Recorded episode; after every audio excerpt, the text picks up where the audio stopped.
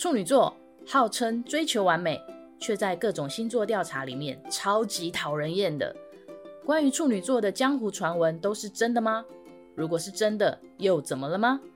让我们不负责任地拆解处女座这种生物。愿你从节目中更了解处女座，或者更彻底不爽处女座。Hello，大家好，我是 Swatch。Hi，大家好，我是 Cloud。很多很多人都在问说，上一次 Swatch 他介绍完自己的职业之后呢，想要听 Cloud 来介绍自己的职业。真的有很多吗？很多人是一个人，就是这个人叫做很多人，很先生。对我们，我们，然后很先生他就想知道说，因为然后在节目里面其实也听到 Cloud 说，哦，你是做，就是其实听得到 Cloud 说做广告，可是广告大家对广告这个行业有一点雾里看花，雾里看花，听起来很高大上，可是就是不知道那个内容到底是什么。然后我们就要请 Cloud 来。先介绍一下吧，你觉得你你你怎么你会怎么介绍你的工作这样子？我的工作其实就是会跟他介绍是广告公司，但我觉得以前常会大家会说哦，所以是广告看板，就很早以前就是很多人会说啊是广告广告看板那种，就我是做广告，因为说我是做广告，他就会说啊那是广告看板亚克力那种的吗，他说不是不是不是是是。卖广告那种，在呃电视上、报纸上那种的，那时候还有报纸很多这样子。嗯，然后如果有些长辈就会说啊，我知道你是做那个呃卖广告的广告 AE，有的会讲出这样的词。嗯，但是其实很多人他们会误解，以为是因为以前有那种报纸比较，特别是报纸，就是有报社在卖那个广告版面。嗯，然后就会有很多像分类广告嘛，一格一格多少的，那那一格可能八百块钱，那很多人会在卖那个。卖那个版面这样子，但我们说哦，不是不是，我们不是做那个卖版面的，我们是，我们是拍广告的。讲拍广告会比较能够理解啊，但其实我们也不是实际拍广告的那个那个行业这样子。嗯嗯。但总之就是做广告，有电视广告啊、网络广告啊、平面广告等等的。哦，我刚好前一阵子在看一个陆综，一个大陆的综艺节目，然后它叫做《跃上高阶职场》。嗯，他他他应该是这个 title，他应该会有很多个不同的行业啦。那但是他第一季呢，他就是在讲广告公司。然后他说广告公司里面，他们想要找一个所谓的广告公司里面的天龙特工队，就是他们叫做 S Team，就是广告公司里面找了好几个各，因为他们还是有分工，各个分工都很厉害的人，然后集结成精英，最后组成 S Team。然后等于这是一个中间的厮杀过程，就是、呃、大家中间就是要比自己的脑力，比自己的创意。秀的节目这样子。对对对，的一个真人实境秀。呃、然后他说里面大致上有分了几个岗位，就是不同的岗位可能负责不同的东西。岗位好中国用词。哦，几个几个部门可以这么说吗？我看的是陆综，我有我有看一下那个，我有看过那个节目，就是看了他那一季，但我看了其中几期这样子。嗯、然后他，而且他是蛮认真，因为他是跟那个 BBDO 合作，就是也是一个就是真正的广告公司，这样还蛮大，台湾也有这样子。对。然后他们是在那个里面合作，然后里面 BBDO 的老板啊什么都有在里面出现这样子。嗯对。然后蛮是是的确蛮有趣的。刚刚讲的那个分工，我简单介绍一下，就其实广告公司。如果以最粗浅、最粗浅，我们会把它分成两个部门，就是两大部门。嗯，然后一个就是呃业务部，就是叫 account，然后一个叫做创意部，就 creative。嗯，那当然还是会有什么行政、行政部门那些，那些就那些就不特别列，因为那每间公司都理论上会有的行政、会计啊等等的。嗯，但最重要、最重要就是两大部门，就是刚刚讲业务跟创意。那通常所有的案子一定是这两个部门组合在一起去去工作的，嗯，然后像创意部门通常会有呃那个那支那个节目里面大概就会有再分成两种，一个是以视觉为主的，就是我们叫叫 art，就是做视觉构成的，然后另外一个就是文案，就是做 copywriter，大概再以创意来说就会再细再分成划分成这两块这样子，对。他可以说，我我听到这两个名字的时候，我的感受就是一个部门是专门对外，一个部门是专门对内的嘛，就是你要接触的人员，我可以这样理解吗？呃，其实都会对外，就是不管是 account 还是创意，其实在提案的时候都要对外，但是比较像是说，呃，account 比较像是他会主动，他是主要跟客户联系的。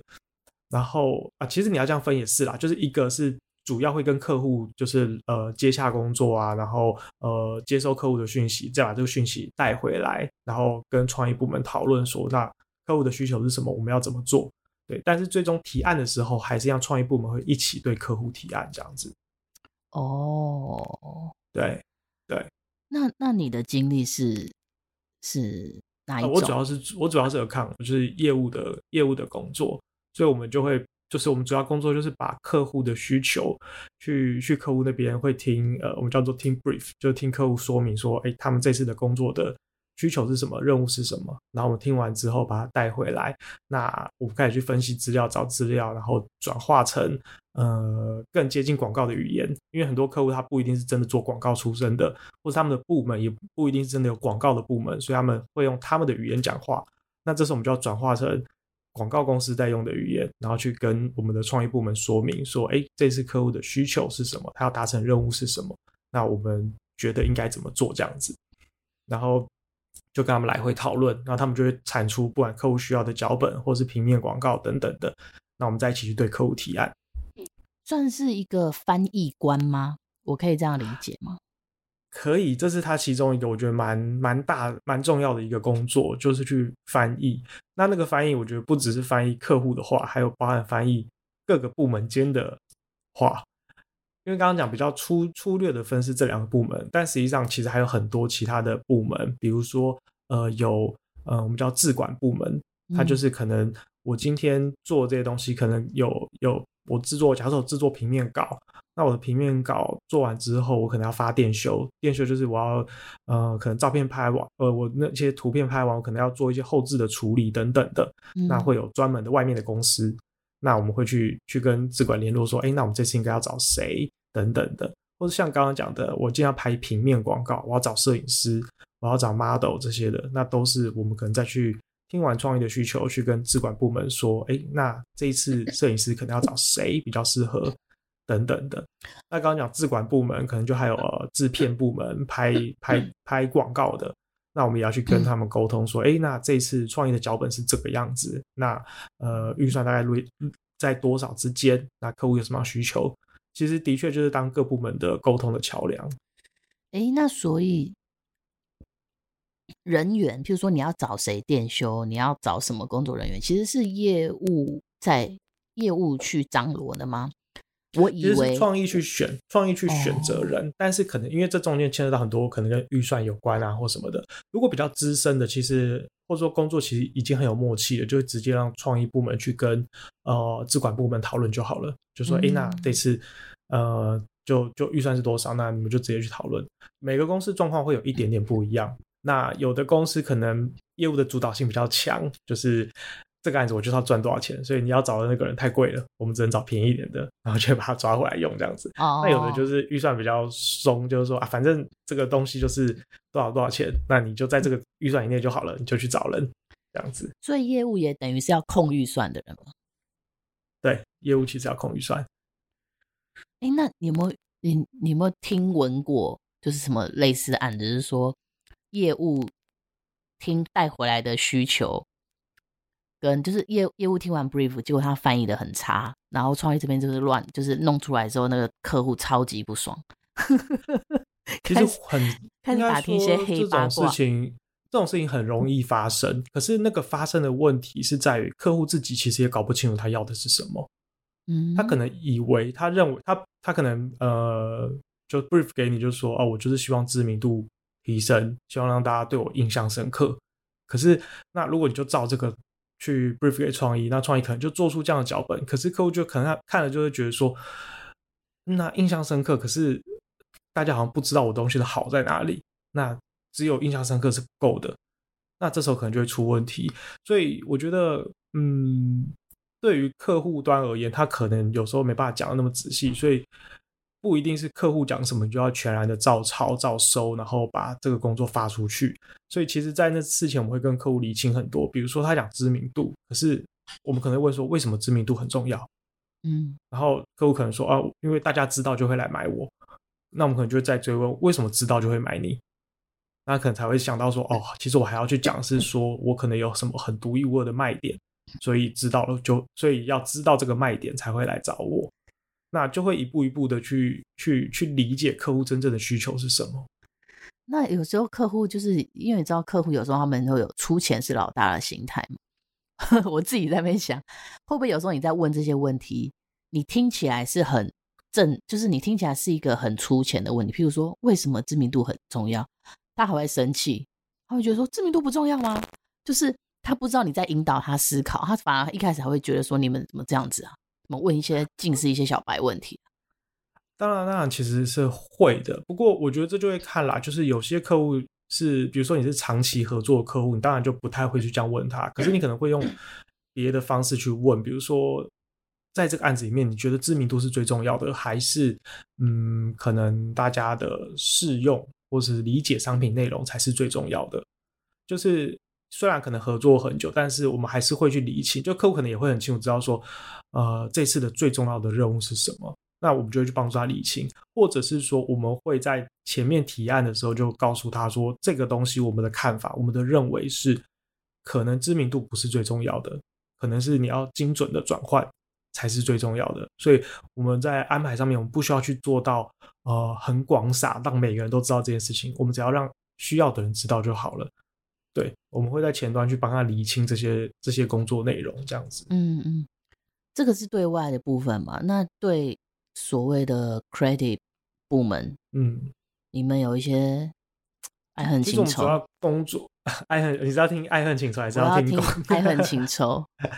爱恨情仇，我觉得这种东西就是这样，就是其实广告公司一直以来都处于一种以前更严重啊，现在稍微好一点点，就是创意部门的那个位阶是相对大很多，所谓的位阶大很多，就是因为你是。呃，当然这样讲是不对，可是感觉上你是有求于人，就是呃，你你要，就是虽然我们叫做发工作给人家，可是你就会觉得说是我我拜托你帮我做什么事情。嗯、我先讲，我觉得这样是不对的。可是以前都会很很很变成这种感觉，就是哦，呃，客户有个工作，可能跟他讲讲讲完之后，然后呃，那他可能说哦、呃，那下礼拜就要，那他就他可能就会觉得说太赶了，为什么要那么赶？然后就很没送，但就要讲说啊，拜托啦，这个客户这案子就是呃，他们很急啊，前面遇到什么问题，所以 delay 了一下，我们这边要帮忙赶一下等等的，那就会处于一种关系不平衡，就是那创意是老大，然后去啊、去美送业务们等等，或者是像刚刚谈的，就是嗯、有时候客户会讲不清楚问题的所在，那呃业务可能转译之后，可是创意也不一定就全然接受业务的。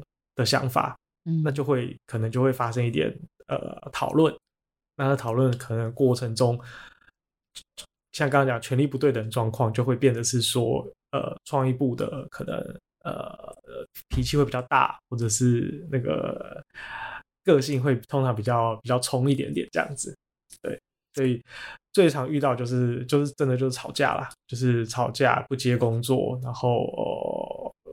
呃让那个就是很 junior 的 AE 就是很难过、很受挫这样子，这个是非常非常常见的。哎、欸，我真的觉得我自己这样听下来，我会觉得说，不然你叫那些创意自己去面对客户啊，就躲在防火墙后面，在那边 说为什么、为什么、为什么，然后姿态摆很高，不然你去面对客户。我都会听起来就忍，有点忍不住要替替那个 account 抱怨。但对他们而言，就是。面对客户本来就是你们的工作，嗯哼，对，所以你们如果没有没有没有把这件事情做好，对你生气是合理的，哦，大概是这种感觉。但是，但是我跟你讲，这就会有个很有趣的，就是假设今天好，大家意见一致，然后提出来的东西客户不喜欢不买单，嗯，是不是对我们也就会觉得说啊，那是你们做不好你们的工作，哦，因为我们去面对客户嘛，啊，你们是负责产出作品啊，作品人家不喜欢，是不是你的你的问题？有点是责任划分的感觉，对啊，所以当然，当然，其实最最好的工作状态，大家应该还是就是同一个 team 来，one team 那种感觉，就是不管今天客户讲的清不清楚，我们就一起来理清；不管最后产出的作品，嗯、大家客户喜不喜欢，我们就一起承担这样子。这是我觉得这几年的工作状况其实有越来越越来越好。那我觉得是这个业界的年的年龄可能也开始往下降一点点，嗯，就是呃大家。比较能够去理解客户，真的有时候比较比较比较特别一点，可能想法比较特别这样子，那大家就会嗯，可以站在站在一起这样子啦。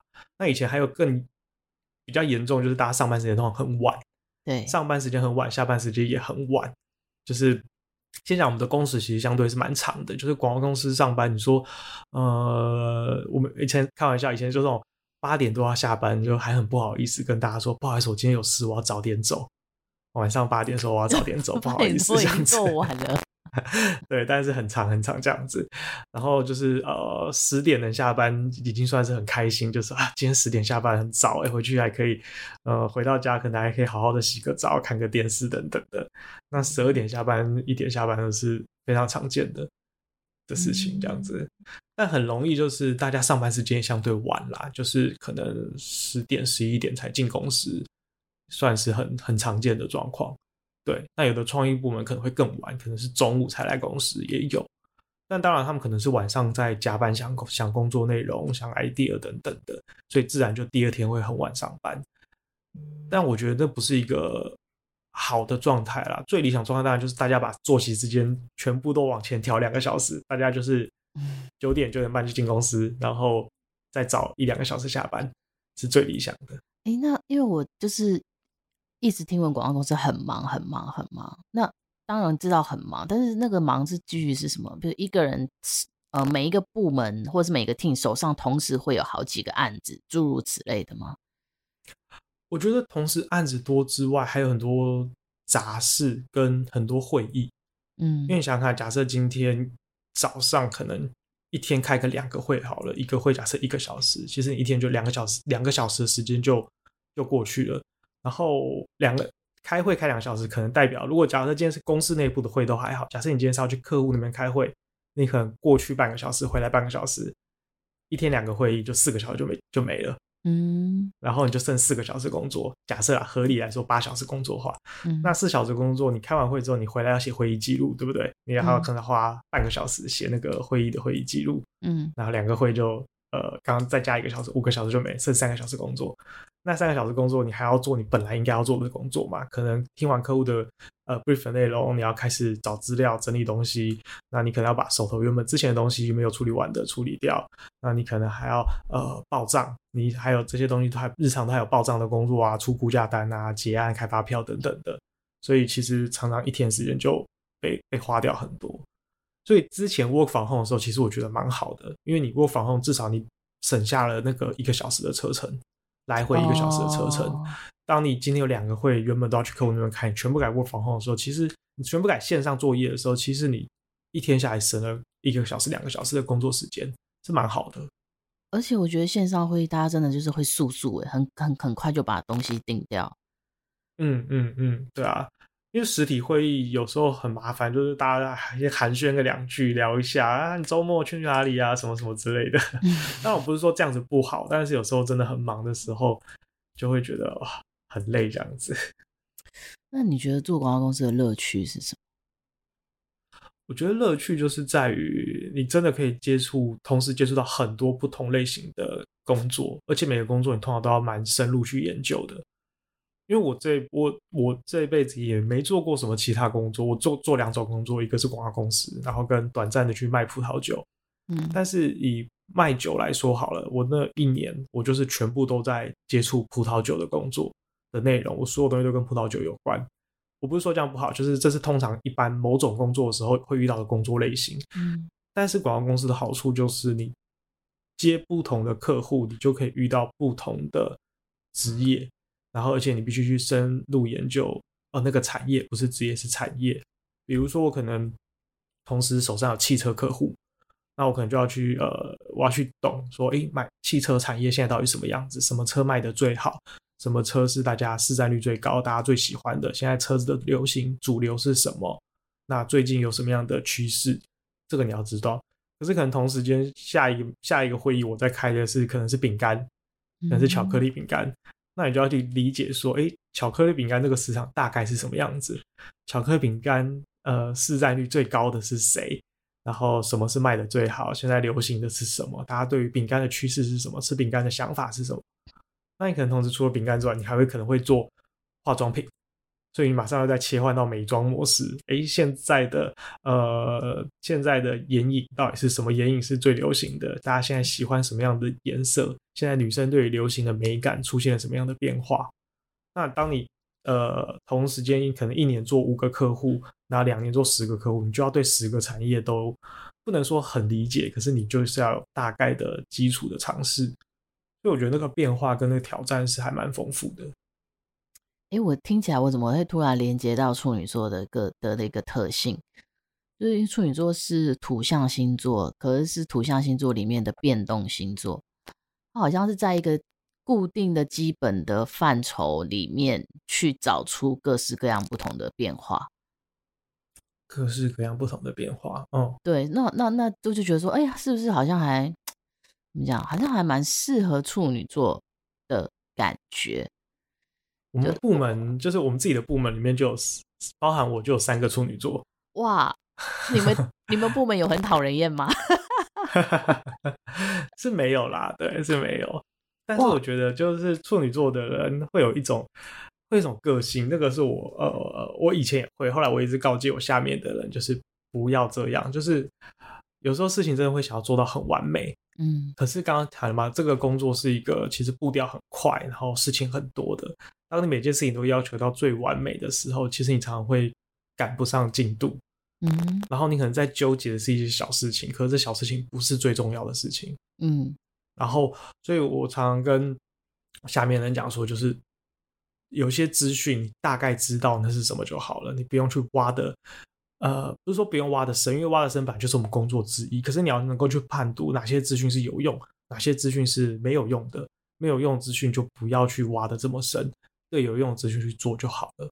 然后还有一个问题是，因为我们的工作要其实是呃，那叫做博学强记嘛，就是你要去找很多资料，可是你最后在产出的时候，其实你要知道哪些资料是没有用的，嗯、是不必要的。嗯，那可是像呃，我我的一个处女座的同事就会遇到一个问题，就是他当他找了很多资料，他都觉得哎，这些资料很有趣，好像知道这件事很好，可是你最后在呃。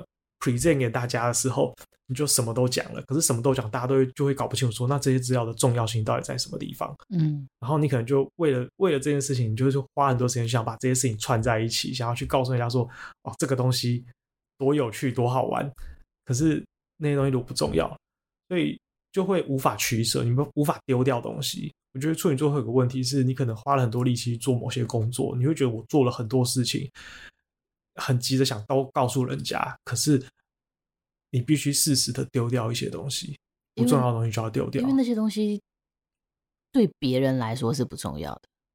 对，除非你你你挖到了这个东西，他没有发现，可是你你事后证明它真的很重要，不然大部分的东西如果是别人不感兴趣的，他可能就觉得那个不用不重要，你跟我讲这些干嘛？对。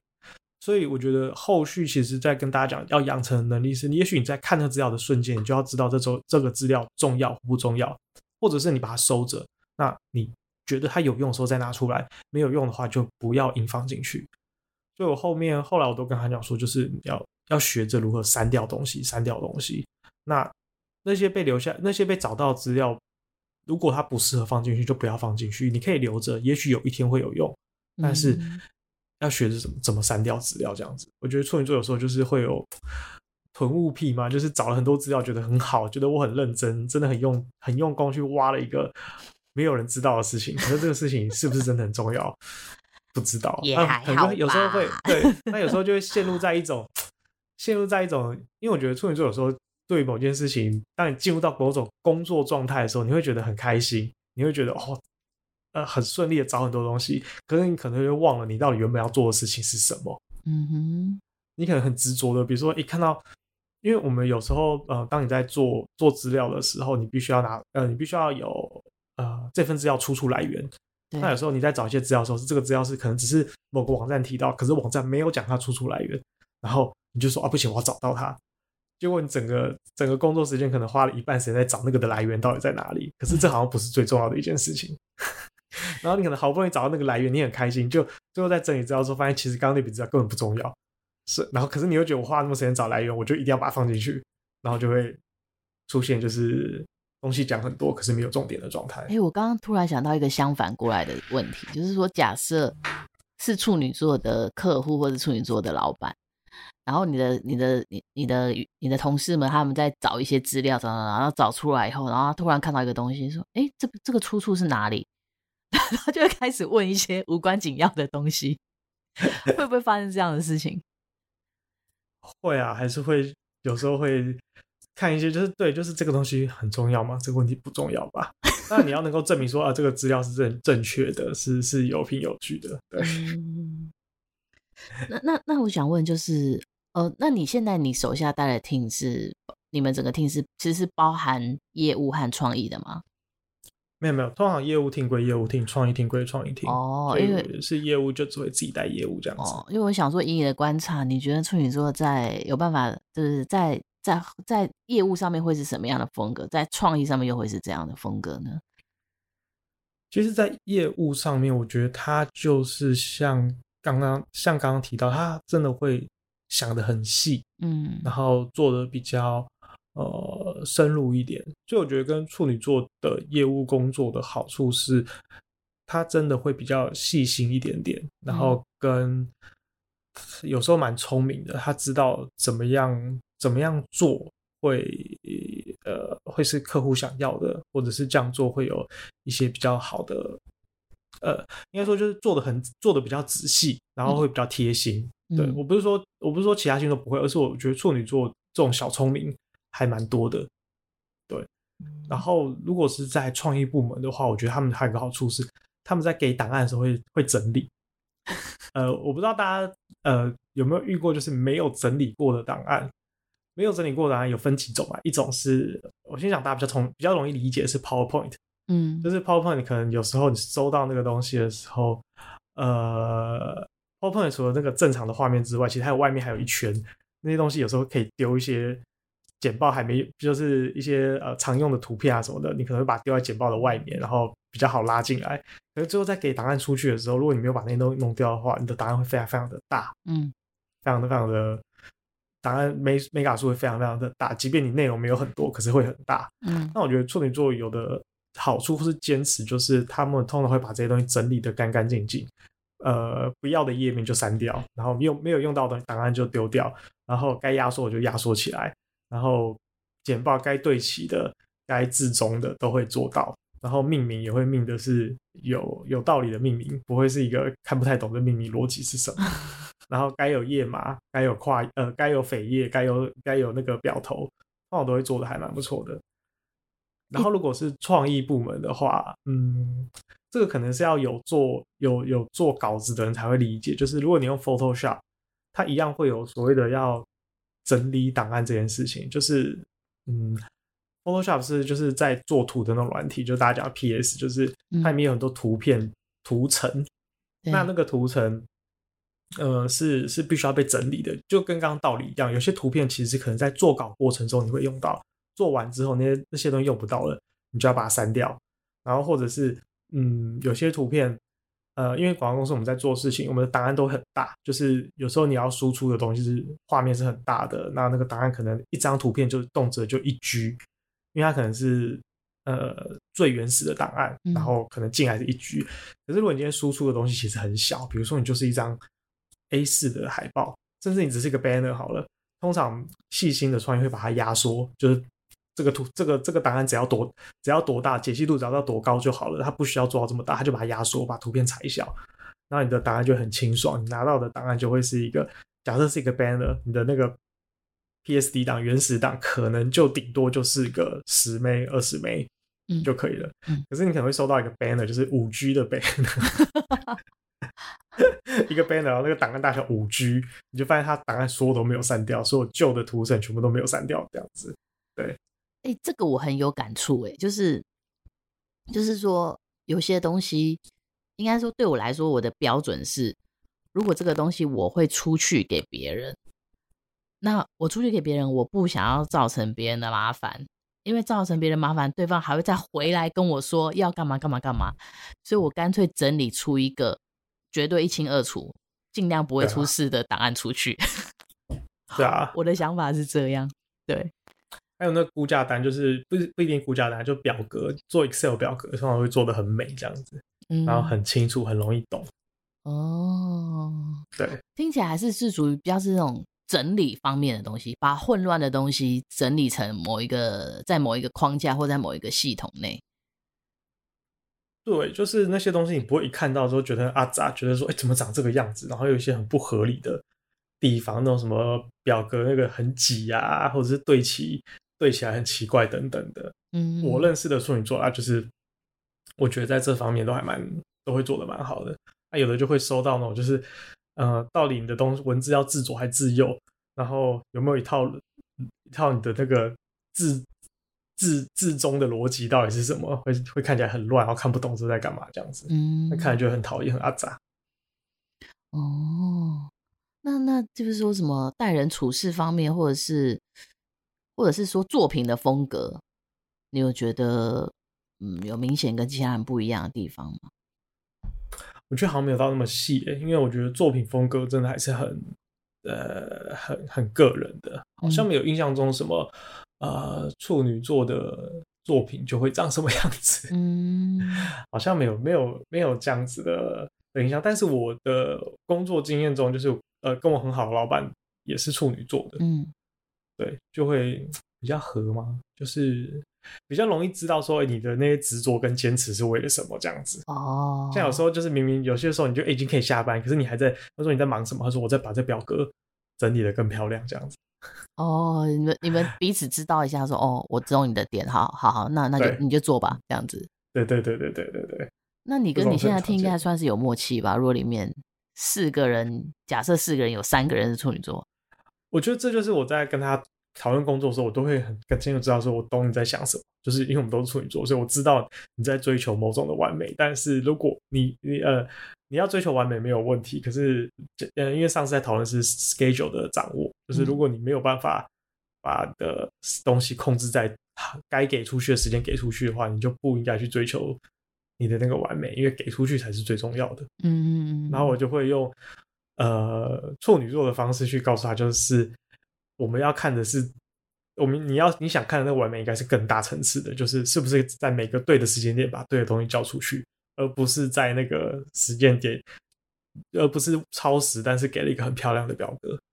嗯，对，我觉得处女座有时候会因为追求细节而把目光只注重眼前的事情。其实，如果你往更大的东西，就是真的是你全局看的话，你会觉得这个真的很没什么，这个真的还好。对，因小失大。对对对，我想到一件，想到一个，想到一件事情。我前几天跟我呃跟。几个朋友吃饭这样子，然后、嗯、呃，总共三个人，然后我跟另外一个人是处女座，有一个是摩羯座，嗯，然后那个处女座的的人他是他是他是做设计的，就是画画图的这样子，嗯、然后他就说他最近想要把控制他的工作时间，因为他觉得他工作时间太太长了，嗯，然后他说怎么样太长是工作量太多嘛？他就说不是，他每次都会就是一个工作都会把它做到最后一刻才。才交出去，他想要让他自己的呃时间有更更余裕的时间，嗯，然后那个摩羯座就跟他讲说，那你就要想办法控制，比如说五天后要交件，你可能就要在第三天就把工作做好，然后就是就是把让你的时间管理做得更好。然后我就说你太不懂处女座了，如果我今天有五天的 deadline，我在第三天做好。我会花剩下两天去修那个细节，甚至是我会把我会在剩下两天又再又再把这些东西重做两遍，因为会觉得还有别的东还有更好的东西可以做。所以如果要要要要能够控制好时间是，前面先休息，后面再做。对，对 如果你太早东西太早就把事情做完的话，你接下来两天就是不断的重做或是修细节。对，就是假设你评估自己。的工作工作天是三天，那你就是前一天半休息，然后接下来三天工作，最后留半天，留半天那个缓冲一下，这样修东西这样。对，如果你太早做完，你就会修到死。那我觉得那天聊天也很有趣，就是讲到说处女座对于工作的时间估计是相对悲观的人，也就是说，今天有一个工作还没做，问我们说你要多久才能做好？然后通常我们回答出的时间都会比实际的还要来得长，比如说我讲说，哦，觉得应该要五个小时可以做完，嗯，但实际上做你可能只要两个半小时你就做完了，嗯。但是那个摩羯座朋友就是他会觉得说，这个东西很简单，就是一个小时就可以做完了，可是实际上可能要做两个半小时。然后我们就会说，因为处女座对我们而言，就是我说的五个小时，包含后面要再让我磨磨两个半小时的那那两个小时，两个半小时。对啊，对啊，对啊我我抓时间也会啊。我譬如说，我会抓五个小时，但是其实我可能是三个小时弄好，但是我我会就是抓需要可能要修改的东西。对啊，对。所以我就说你太不懂处女座。然后另外处女座朋友说，对，没错，就是这个样子。尤其是抓时间这件事，我觉得抓时间这件事是是职场上大家要对焦的东西嘛。那么我的工作量，我的工作时间什么时候可以产出？但是你你只要抓的时间不一样。就是应该说，大家会觉得说你这个人动作很慢，你每次估的时间都很久。可是其实你不知道说他其实中间是花了很多心力，在想说其实我早点就可以交，我只要修改修改修改，我在抓修改时间。然后这个人很快，啊、他说一下交出来，然后后面呢一直修一直修，还还那边反复来回，要修更久。可是我觉得就是、啊、这个东西就是大家的做事风格不一样，没错，蛮有趣的。是很有趣的啊！不知道大家身边有没有其他处女座的同事们？希望大家可以分享一下你跟处女座同事们工作的经验，或者是你自己身为一个处女座，你觉得你的工作有什么样的特质？有没有什么别人不懂你、不了解你的坚持的这种感觉？都可以到我们的 LINE 的社群里面跟我们大家分享，找一下同温层取取暖这样子。对啊，那你有觉得最近处女座很忙很累吗？好的。你又要讲有什么腻了吗？哎、欸，是有火逆啊！的确，的确，火逆，火火星逆行，火星逆行。哎、欸，我那天我前几天看到那个火星就在月亮旁边，很清楚的那种。嗯嗯嗯，很漂亮，很漂亮。对，只是说他好像会影响到，我不知道为什么，好像从就是火逆之后，就觉得身边的人火气都很大，就是平常不太会生气的人。或是平常这个事根本就很小，大家搓一搓汤圆就过去的人，然后都会当下都会这样突然爆发一下，爆发个几句，可是让线上气氛很僵，我就觉得说哇，我最近一直在目睹这些事情，我就觉得说哇，好好好好可怕哦。之前说水逆是跟交通有关，对不对？交通或者是沟通，就是可能、嗯、火逆应该是什么？火逆火逆应该其实也是属于处做事情没有那么顺啦。其实只要跟逆行，就跟做事情顺不顺有关系。哦。然后，然后火逆的话，可能是你你要，比如说你火火星比较讲究，你也把事情执行出来，或者是讲究你的这个人的个性的本能。你的那个，譬如说，我遇到事情，我假设啊，我遇到车祸的时候，我第一个反应是什么？就是当你遇到突发状况的时候，你的第一个反应是什么？那很多人就是可能会，嗯、呃。呃，生气或者是逃避或什么各式各样的嘛。那火星逆行就是你很容易遇到类似这种突发状况，但是这个突发状况呢，可能就会挑战你的反应。但是这个突发状况是，呃，其实逆行它一直以来都有一个意义，就是说它并不是跟你说这件事情不能做，而是它是跟你说这件事情有修正的空间。哦，对，所以可能你遇到的事情以后就是啊，怎么怎么那么卡？那是不是有什么修正的空间可以马上处理呢？但是火星它又是一个很讲究速度的星座的的的个的，的行星，它是一个很讲究速度的行星，所以可能就会发生很多临时的突发状况，你又要临时去解决之类的，诸如此类的。但是也也也因为这些临时的突发状况，可能会导致大家的脾气更火，更更。更更容易上火，所以我就会觉得说，嗯、哦，最近真的真的很容易看到那种一触即发的情况，然后就想说啊，不要多话，不要多话，或是或是我只要我想到说不要小事化大，然后就想说啊，忍一忍，忍一忍就过去了。好啊，今天这集就聊到这边，那接下来有什么逆行的，再提醒大家一下吗？接下来哦，呃，接下来其实不太有。应该说，接下来的星逆行其实最重要其实就是火星，因为火星会逆行到二月还是三月，所以我觉得这阵子 可能对这阵子大家可能那个 EQ 都要保持好。哦，好了好了，好好过年。重点是 EQ，对对对对，大家保持好。嗯，好的，今天到这边啦，啊，拜拜。拜拜。